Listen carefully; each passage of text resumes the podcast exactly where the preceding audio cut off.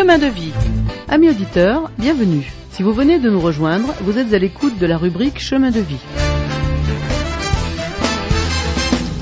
Chemin de vie vous propose du lundi au vendredi des textes bibliques sur votre radio préférée ou sur Internet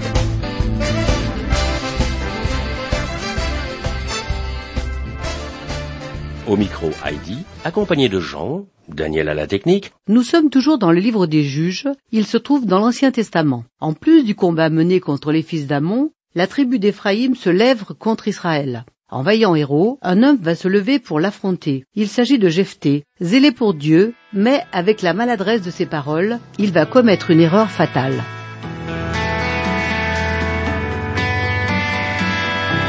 Cœur est dans la joie quand on me dit allons à la maison du Seigneur. Mieux vaut un jour dans cette vie que mille ailleurs. Oh, oh, oh,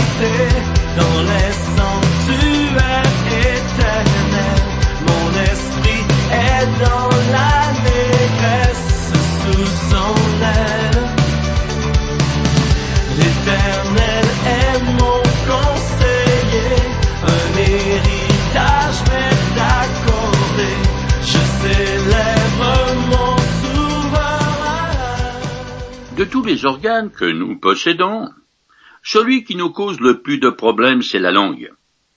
C'est aussi ce qu'affirme autant l'Ancien que le Nouveau Testament. Je lis deux passages. La langue est un feu, c'est le monde de l'iniquité. La langue est placée parmi nos membres, souillant tout le corps et enflammant le cours de la vie, étant elle-même enflammée par la gêne. Ne te presse pas d'ouvrir la bouche, et ne te laisse pas entraîner par ton cœur à formuler hâtivement des promesses en présence de Dieu. Car Dieu est au ciel, et toi, tu es sur la terre. Que tes paroles soient donc peu nombreuses. En effet, de même que les rêves naissent de la multitude des occupations, de même un fleuve abondant de paroles engendre des propos inconsidérés. Si tu as fait un vœu à Dieu, accomplis-le sans tarder, car les insensés déplaisent à Dieu. Ce que tu as promis, tiens-le. Il vaut mieux ne pas faire de vœux que en faire, et ne pas s'en acquitter. Le chef juge, Jephthé, est un personnage pittoresque et important dans l'histoire d'Israël. Malheureusement, il a été victime de sa langue en faisant un vœu stupide, une promesse à Dieu, qu'il a certes tenue, mais qui lui a coûté ce qu'il avait de plus cher. Né bâtard, Jephthé n'a jamais eu de descendance, car sa fille unique ne s'est jamais mariée. Or, à cette époque, c'est une catastrophe que de disparaître sans laisser de traces, sans héritier. Ce chef juge est très différent des précédents qui avaient des gosses. En veux-tu? En voilà. Je finis de lire le chapitre 11 du livre des juges. À la fin des deux mois, elle revint auprès de son père, et il accomplit envers sa fille, qui était vierge, le vœu qu'il avait fait. C'est là l'origine de la coutume qui s'établit en Israël. Chaque année, les jeunes filles s'en vont pendant quatre jours pour célébrer la fille de Chephté, le Galaïd. Cette histoire fut à l'origine d'une coutume locale suivie par les jeunes filles qui faisaient une retraite annuelle, en quelque sorte pour honorer et célébrer la fille unique de Jephthé, qui n'a pas eu le droit de se marier. Ceci nous conduit au chapitre 12, qui continue et finit l'histoire de Jephthé, mais qui commence avec du déjà vu sauf que ça se termine très mal. Je commence à lire. Les hommes de la tribu d'Éphraïm se rassemblèrent. Ils se rendirent à Psaphon, et ils dirent à Jephthé, Pourquoi es-tu allé combattre les Ammonites sans nous avoir appelés pour aller au combat avec toi? Nous allons brûler ta maison sur toi. Jephthé leur répondit, J'étais engagé, moi et mon peuple, dans un grand conflit avec les Ammonites, et lorsque je vous ai appelé à l'aide, vous n'êtes pas venus à mon secours contre eux. Quand j'ai vu qu'il ne fallait pas compter sur vous, je suis allé seul combattre les Ammonites au risque de ma vie, et l'Éternel m'a donné la victoire sur eux. Pourquoi donc venez-vous aujourd'hui m'attaquer? Décidément, les hommes d'Éphraïm sont plutôt du genre belliqueux. Ils avaient déjà cherché des noix à Gédéon parce qu'ils n'avaient pas été invités d'entrer de jeu à la partie de chasse aux Madianites. C'est parce que cette tribu veut établir son hégémonie sur tout Israël qu'elle fait un mauvais cas de jalousie maladive qui, plus tard, après les règnes de David et de son fils Salomon, sera à l'origine de la scission d'Israël en deux royaumes. Ici, les hommes d'Éphraïm s'en prennent à Jephthé pour les mêmes raisons, par jalousie. Ce dernier tente de régler ce conflit de manière diplomatique comme il avait essayé de le faire avec les Ammonites. Il leur fait remarquer que ce sont eux qui ont choisi de ne pas se joindre aux autres tribus quand il a sollicité leur aide contre les Ammonites, alors que ces derniers avaient attaqué plusieurs tribus dont celle d'Éphraïm. Cette information n'apparaît pas auparavant dans le récit, car seules sont citées les tribus qui se sont joints à Jephthé pour aller au combat. Je continue en compressant. Puis Jephthé mobilisa tous les hommes de Galade et combattit ceux d'Éphraïm qu'il leur avait dit Vous, les gens de Galade, vous n'êtes que des fuyards d'Éphraïm passés en Manassé les hommes de Galade battirent ceux d'Éphraïm et leur coupèrent la retraite en occupant le gué du Jourdain, menant à Éphraïm. Quand l'un des fuyards d'Éphraïm voulait traverser la rivière, les hommes de Galade lui demandaient s'il venait d'Éphraïm. S'il répondait non, il lui ordonnait de prononcer le mot Chibolet. S'il disait Cibolet, parce qu'il n'arrivait pas à prononcer comme eux, il se saisissait et l'exécutait près du gué du Jourdain. Quarante-deux mille hommes d'Éphraïm périrent en cette circonstance. En voilà une autre guerre civile qui coûte la vie à quarante-deux mille hommes de la tribu d'Éphraïm qui voulaient défendre une fierté mal placée. C'est cher payer la jalousie maladive. Il est évident que les guerriers d'Éphraïm ont traversé le Jourdain et envahi Galade à l'est pour vider leur querelle avec euh, Jephthé. Mais la guerre tourne mal pour eux. Les fuyards doivent subir un test phonétique. Ceux qui ont un accent régional, n'arrivant pas à prononcer correctement le mot hébreu pour euh, torrent en crue, trahissent leur identité, ce qui leur vaut une exécution sommaire. À cette période trouble des juges, la condition des descendants d'Abraham est plus que lamentable.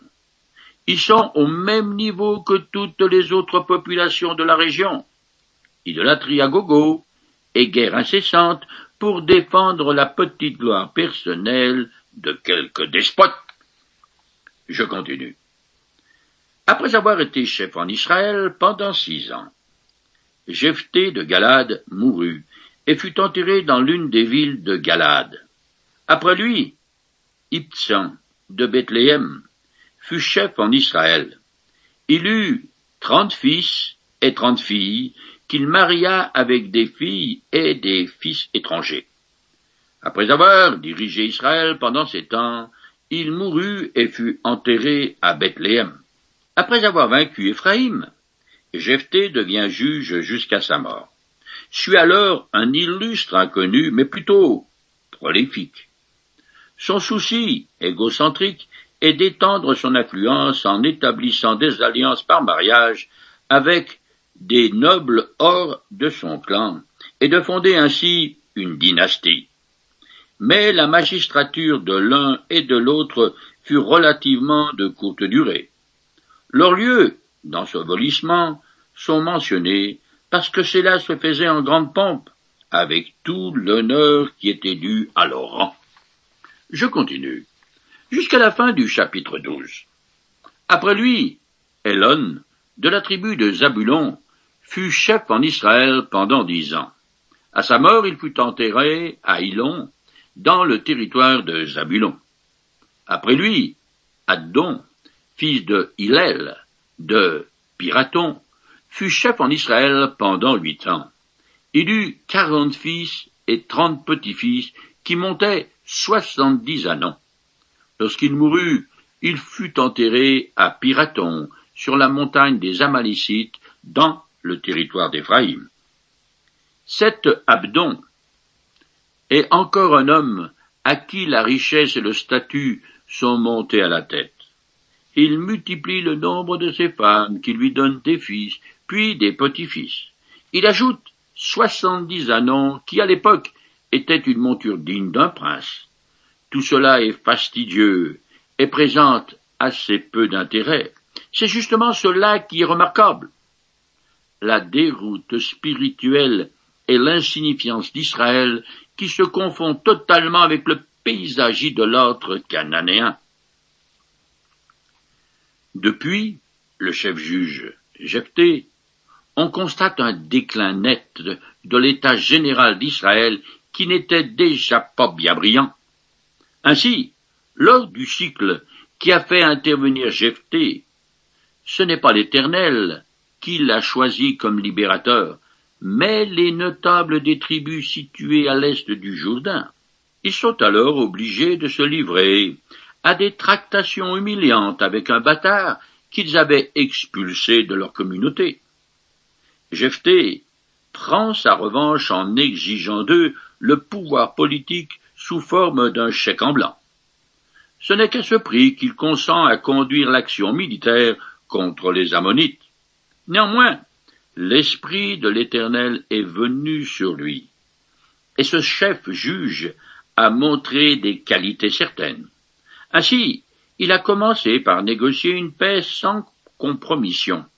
Ensuite, il a conduit avec panache une campagne militaire victorieuse et enfin, il a respecté ses engagements envers l'Éternel. Cependant, c'est un individu bru. Son vœu empreint de superstition païenne, a ajouté à sa méconnaissance de la loi la conduite dans une impasse. Après quoi, ses habitudes d'hors la loi l'ont poussé à une guerre fratricide et sanglante contre la tribu d'Éphraïm. Après Jephthé, viennent trois juges qui sont tellement ternes et sans couleur spirituelle qu'ils ne méritent pas le titre de chef. Tout cela nous conduit au chapitre 13 avec l'histoire de Samson, qui a inspiré plus d'un cinéaste. Je commence à lire. Les Israélites recommencèrent à faire ce que l'Éternel considère comme mal. Et l'Éternel les livra au pouvoir des Philistins pendant quarante ans. La spirale descendante et monotone d'Israël conduit à la septième apostasie, qui ouvre la voie à une nouvelle et longue période de pression, qui, en gros, couvre les quarante années de vie de Samson dont les vingt ans de son activité comme chef juge.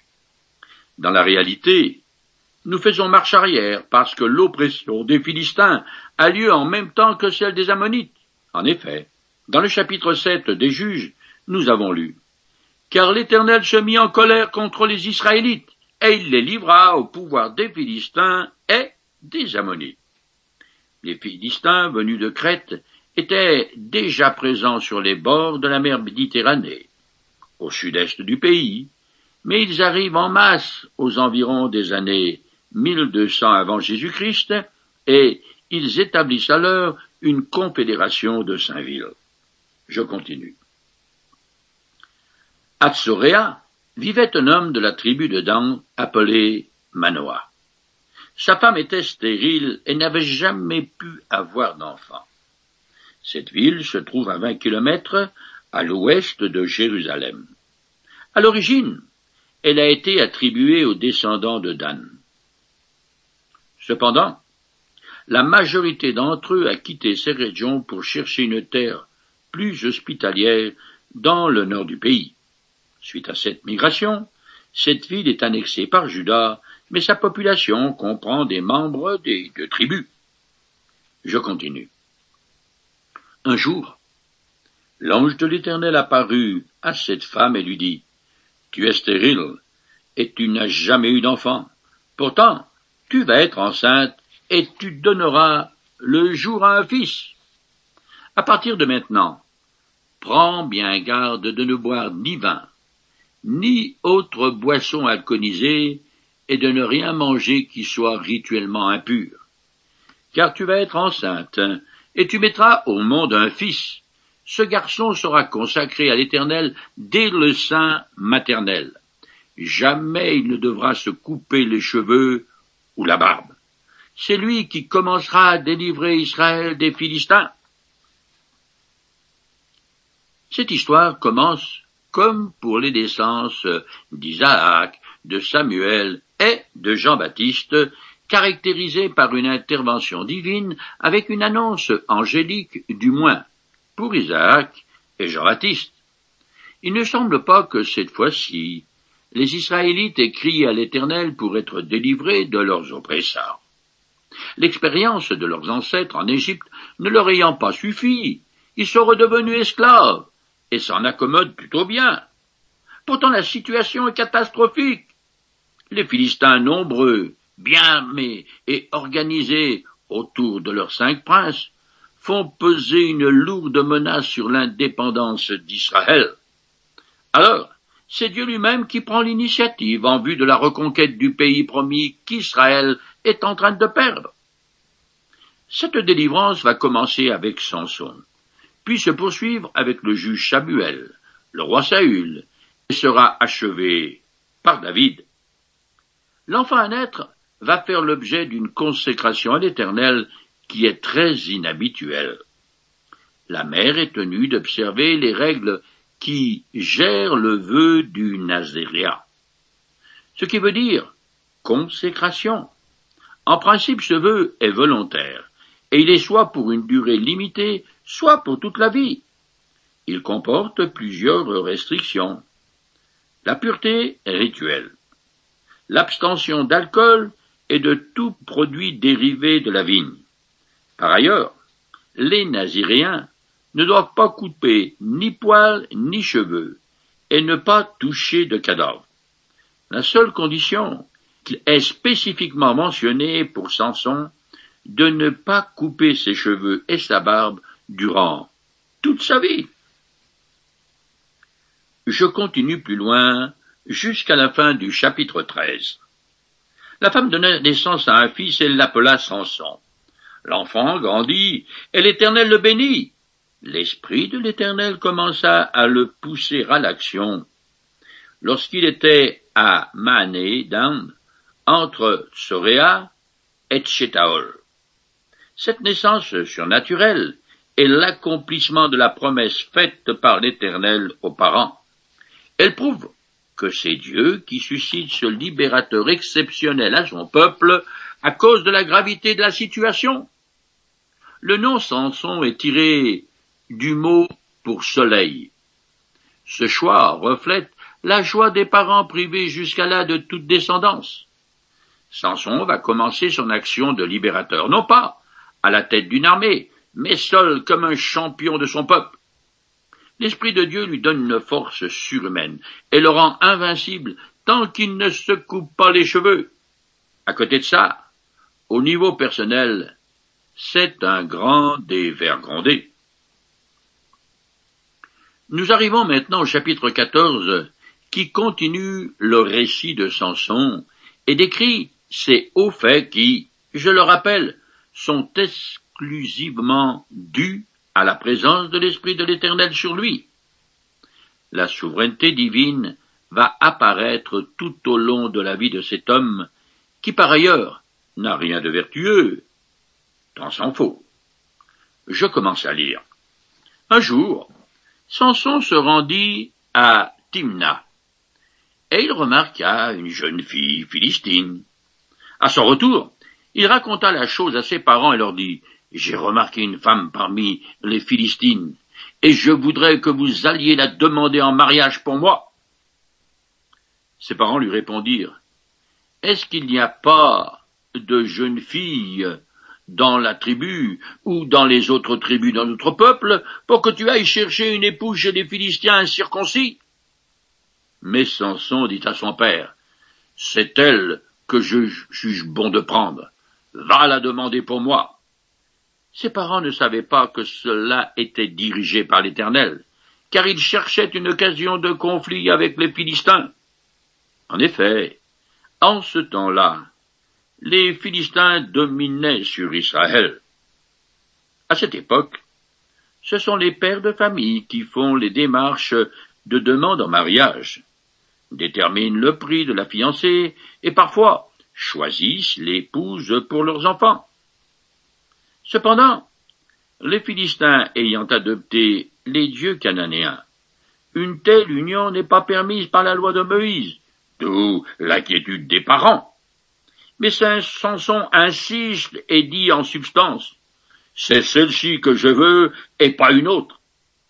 Il n'a pas fini d'en faire voir de toutes les couleurs et surtout des vertes et des pas mûres à ses parents. En réalité, cette liaison normalement interdite et voulue par l'Éternel qui utilise l'appétit sexuel de notre héros pour préparer un guet-apens et accomplir son objectif qui est d'affaiblir les Philistins. Par ailleurs, ce n'est pas un mariage comme les autres, parce que la jeune mariée reste dans sa propre famille. Son mari ne viendra la voir que de temps en temps, et les enfants issus de cette union appartiendront à la famille de leur mère. Je continue. Samson se rendit donc, avec son père et sa mère, à Timna.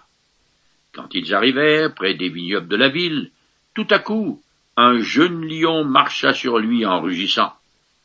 Alors l'Esprit de l'Éternel fondit sur lui, et, les mains nues, Samson déchira le lion en deux, comme on le fait d'un chevreau. Il se garda de raconter la chose à ses parents. Ensuite, il alla faire sa déclaration à la femme, qui lui plut beaucoup. Avec Samson, il va y avoir des drôles d'histoires. Ses parents l'ont précédé pour aller faire euh, les transactions de mariage. Il flâne en route quand un des nombreux lions qui, à cette époque, se trouvait en Palestine, a une très mauvaise idée. Mal lui en prend d'attaquer Samson, car c'est là, en deux temps trois mouvements, que brutalement se termine sa carrière de roi des animaux. Comme si rien ne s'était passé, Samson continue son chemin en sifflotant pour aller faire la connaissance de sa belle que, jusqu'à présent, il a seulement aperçu de loin. Je continue. Lorsqu'il revint, quelque temps après, pour l'épouser, il fit un détour pour aller voir le cadavre du lion. Et voici qu'il trouva dans la carcasse un essaim d'abeilles et du miel. Et en prit dans sa main, et, tout en marchant, il en mangea. Lorsqu'il eut, eut rejoint ses parents, il leur en offrit, sans leur indiquer qu'il avait recueilli ce miel dans le cadavre du lion. À cette époque, le mariage se faisait en deux temps. Il y avait tout d'abord les transactions légales et monétaires qui scellaient l'alliance. Ensuite, environ un an plus tard, avait lieu la cérémonie proprement dite et le début de la cohabitation des époux. C'est là que nous en sommes. Mais alors qu'il se rend chez sa dulcinée, Samson fait un détour pour voir le reste du lion qu'il a coupé en deux. Sa chair avait été mangée par les charognards. Il ne reste plus que les os blanchis par le soleil d'Orient. C'est à l'intérieur du squelette que s'est installé un essaim d'abeilles. En effet, celles-ci ne s'établissent pas dans un cadavre en putréfaction. Certains auteurs pensent que Samson a violé le code naziréen en touchant le cadavre du lion. Mais ce n'est qu'un tas d'os. Par contre, quand il l'a tué, il est fortement entré en contact avec un animal mort, mais les Naziréens ont parfaitement le droit de tuer pour se défendre. Donc jusqu'à présent, Samson est fidèle à sa vocation. Cela dit, sa conduite n'est pas facile à comprendre, car de temps en temps il se met au service de Dieu qui se saisit de lui pour infliger une sévère défaite aux Philistins, les ennemis d'Israël. Mais à côté de ça, cet homme se comporte comme une brute sans foi ni loi.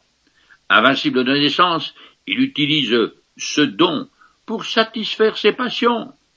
Bien sûr, il n'est pas le seul à utiliser son potentiel pour lui-même. Tout le monde est coupable de cette faute. Et moi aussi. En fait, l'égoïsme, la convoitise, ce désir de s'élever en possédant est la plaie de la race humaine. C'est sans aucun doute la raison pour laquelle Jésus a dit à ceux qui voulaient le suivre, Quiconque d'entre vous ne renonce pas à tout ce qu'il possède ne peut être mon disciple. Je n'ai que toi, que toi dans le ciel. Je ne désire rien d'autre sur la terre. Si je suis faible, et même si je tombe, Dieu est le soutien de mon cœur. Dieu, tu es le soutien de mon cœur, mon héritage et mon plus grand bien. Le soutien